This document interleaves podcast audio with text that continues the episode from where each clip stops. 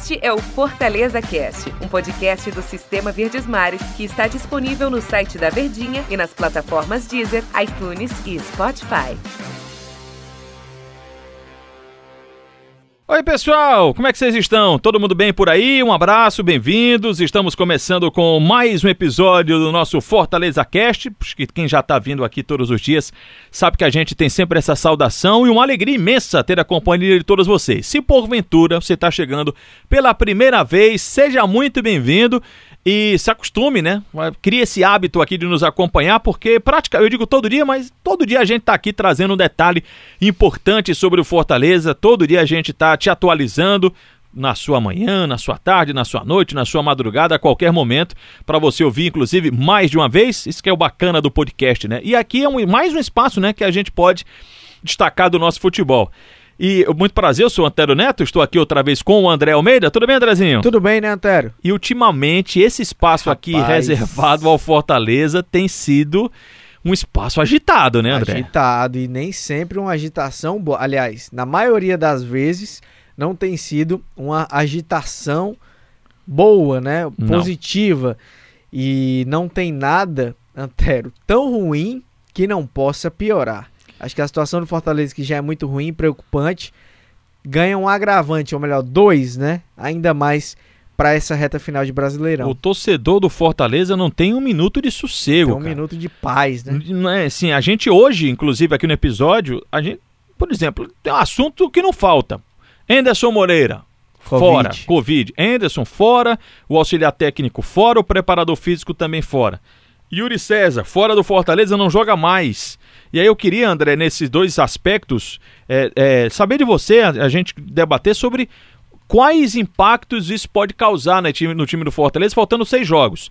O Enderson não ficará à beira do gramado em dois. Não estará à frente contra o Atlético Mineiro, nem estará à frente contra o Coritiba. Um terço das partidas. Um terço. E muito mais, não sei se você concorda comigo, e você que está acompanhando aqui o podcast, mais importante ou mais prejuízo para o time do Fortaleza é, além de não estar à beira do gramado, é não poder comandar os treinamentos. Para mim, eu acho que o grande problema do Fortaleza está aí, com essa ausência do Menderson Moreira. É o grande problema, ah, Desculpa, André, te interromper. O grande problema mesmo é ele está contaminado, né? Essa é a grande preocupação. Saúde para ele, para todos da comissão técnica do time tricolor. Falando, claro, do lado esportivo, o grande problema do Fortaleza é esse. Claro, claro. E a gente deseja também a pronta recuperação do Enderson, do auxiliar, do preparador, mas de fato é, é muito preocupante porque ele já chegou com um tempo reduzido. Já chegou sem ter margem para fazer muitas mudanças, para conhecer mais detalhadamente o elenco, então o tempo já seria curto. E aí você acaba tendo um baque desse que vai ficar afastado das atividades, ele não vai poder, e já entrando nesse segundo assunto, né, a gente vai falar com mais calma dele, mas só para exemplificar, ele não vai poder no dia a dia ver quem é que está em melhor condição para substituir o Yuri César que já seria o substituto do Romarinho. Uhum. Então, ele não vai estar tá acompanhando treinamento, não vai estar tá conversando com os jogadores, não vai estar tá ali no dia a dia tendo feeling, né, sentindo quem é de fato que está mais pronto para encarar essa missão de assumir a titularidade não vai poder fazer os testes, né? Testar, quem sabe, um David ali na ponta, na ponta é, sendo o atacante de velocidade, o Elton Paulista mais avançado, o Bergson, João Paulo, essas opções ele não vai estar tá no dia a dia para testar e vai perder, claro, a, além do tempo, né, de comando e de treinamento, a oportunidade de comandar o Fortaleza na beira do campo em duas partidas. Eu sei que o torcedor mais cri-cri vai dizer assim, ué, ele pode fazer isso, ele tem condições de fazer isso, a tecnologia tá aí, ele tem essa possibilidade. Mas convenhamos, é diferente, né? Ele não vai ter aquele feeling, não vai ter aquela aproximação, ele não vai poder pegar no braço assim, é aqui que eu quero, é desse jeito que eu quero, aquela conversa. Evidentemente que ele vai dar as orientações, claro que ele vai, entre aspas, comandar o time do Fortaleza, mas não estando de corpo presente é um aspecto que, na nossa opinião, pesa muito contra a equipe do Fortaleza. Só esse assunto a gente teria espaço aqui para falar de uns dois episódios do Fortaleza Cast. Mas aí, no final da terça-feira, ou no finalzinho da tarde da terça-feira, comecinho da noite da terça-feira, a notícia, né, que Yuri César, negociado, vai jogar nos Emirados Árabes Unidos e nem atua mais com a equipe do Fortaleza. Aí é uma pancada e eu acho que vamos. É, primeiro o aspecto da pancada, mas a gente vai explicar tintim por tintim é, o que isso impacta na equipe do Fortaleza faltando seis jogos, né, André? É isso, vamos, vamos destrinchar. Vamos lá. Né, Antero? Primeiro ponto, acho que o torcedor mais otimista pode ver por um viés mais positivo. Duas questões. A primeira, o Yuri César é um jogador que não pertence ao Fortaleza. Ele veio emprestado a custo zero emprestado pelo Flamengo. E o Fortaleza acaba recebendo o valor de cerca de um milhão e meio, né, mais ou menos, de reais por essa uhum. transferência. Então você vai ganhar um milhão e meio por um jogador que não que não, não, é seu. não, não é seu e não lhe custou né? não, não teve um custo de aquisição um custo financeiro. É, é, é, o Yuri César passou quanto tempo aqui de cabeça assim? Menos de um ano né? menos de um ano né? Tem, teve só só que entre aspas a questão meses, salarial. mas é. a questão salarial já está dentro do pacote do que o clube tá planeja é, gastar né? Seriam seis jogos que o Fortaleza tem pela são seis jogos que o Fortaleza tem pela frente. Então seria esse período que ele ficaria no clube em fevereiro encerra o contrato ele não permaneceria mais. Então você consegue também ter um retorno financeiro de um jogador que daqui a um mês exatamente, quando acabar o Campeonato Brasileiro, não vai ser mais atleta do Fortaleza. Não seria, né, no caso. Ok. Mas aí, Antero, o contraponto disso, o contrapeso disso, eu acho que é muito maior. É o fato de você, numa reta final de campeonato, de, ah, tem um outro ponto também que o Willis César não era um titular absoluto, né, uhum. ao longo da temporada e não vinha também tendo atuações espetaculares, não vinha sendo tão decisivo. Ok fecha aí o terceiro ponto.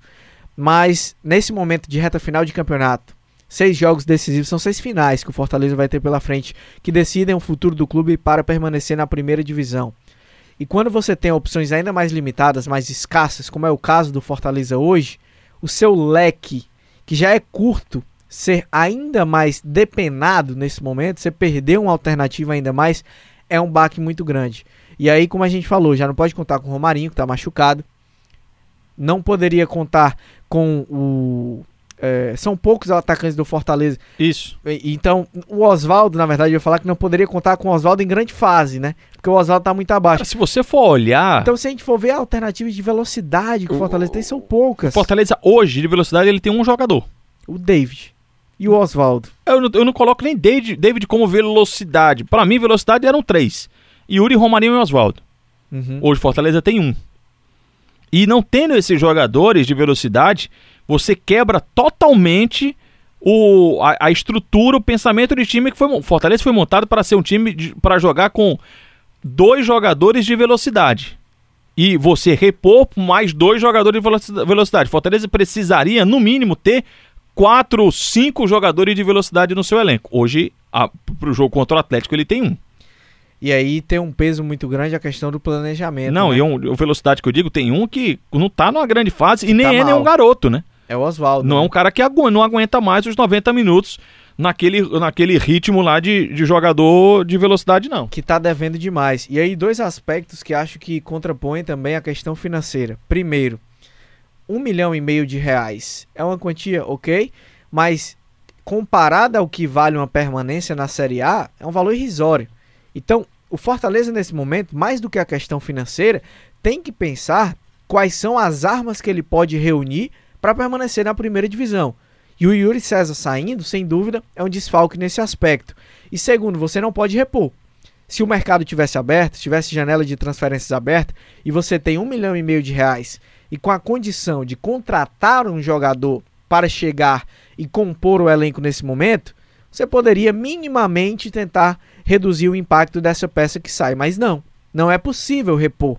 E aí você vai ter uma alternativa de recorrer à base, você vai ter que recorrer a um jogador que ainda não está pronto para encarar esse momento de uma Série A de Campeonato Brasileiro. Você tem o jovem Igor Torres, Igor Torres, que é um exemplo disso. Tem outros jogadores da base também, mas assim, é uma responsabilidade muito grande para cima dos garotos. Então, por, por isso que acho que a questão do desfalque no momento importante de não ter como fazer uma reposição a essa altura do campeonato e de que o valor acho irrisório em frente ao que vale uma permanência na Série A de Campeonato Brasileiro é sim uma ausência muito sentida do Fortaleza nesse momento a saída do Yuri César. Eu sempre eu, eu tracei esse paralelo lá no, no, show de bola e faço com relação ao, ao Yuri César em relação ao João Paulo. Quando o João Paulo foi afastado, é, todo mundo falou o seguinte: era consenso, ah, mas é um cara que não estava jogando muito, não tinha mostrado muita coisa tá? Quando ele foi reintegrado, o sentimento é, poxa, pelo menos uma opção. É pelo menos um jogador que você tá ali. E é o João Paulo quem deve jogar, por exemplo, contra o Atlético. É o João Paulo quem deve jogar contra o Atlético Mineiro diante desse cenário. Aliás, pode jogar diante do Atlético Mineiro diante desse cenário. É, não é terra arrasada, não é que Fortaleza enrola a bandeira, coloca debaixo do braço e vai embora, não.